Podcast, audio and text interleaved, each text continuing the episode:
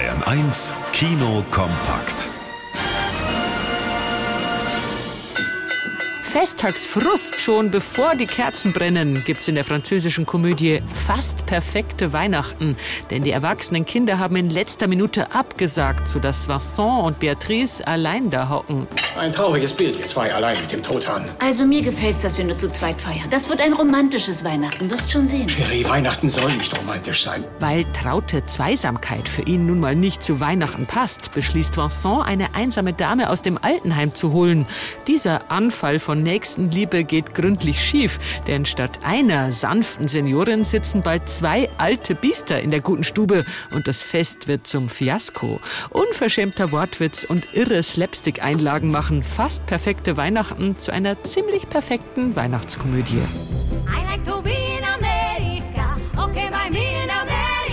Die West Side Story hat Leonard Bernstein als Komponisten weltberühmt gemacht. Er war aber auch ein begnadeter Pianist und Dirigent, dem Bradley Cooper in Maestro huldigt, als Regisseur und Hauptdarsteller. Allerdings, der Film ist mehr Ehedrama als Künstlervita, denn Bernstein liebte Männer, heiratete in den 50er Jahren aber eine Frau.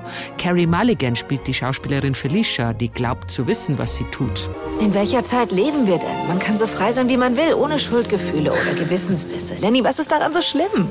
Ich weiß ganz genau, wer du bist. Mit den Jahren aber machen ihr seine homosexuellen Affären doch zu schaffen. Das Drama der Ehefrau stellt der Film sehr nachfühlbar dar.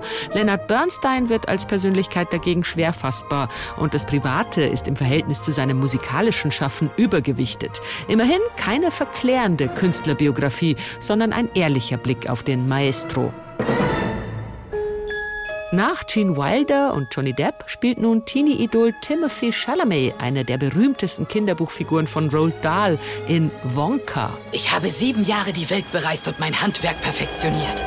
Ich bin eine Art Zauberer, Erfinder und Schokoladenmacher. Also aufgehört und zugepasst. Man kennt Willy Wonka aus Charlie und die Schokoladenfabrik.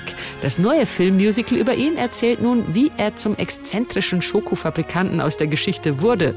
Voller Begeisterung will er nach seinen Lehrjahren einen eigenen Laden eröffnen, wird aber vom kriminellen Schokoladenkartell daran gehindert. Dem Paddington-Regisseur ist hier ein fantasievoll buntes Filmmärchen gelungen, in dem Timothy Chalamet mit einer samtweichen Singstimme verzaubert. Perfektes Weihnachtskino für Familien. Wally Müller, Bayern 1.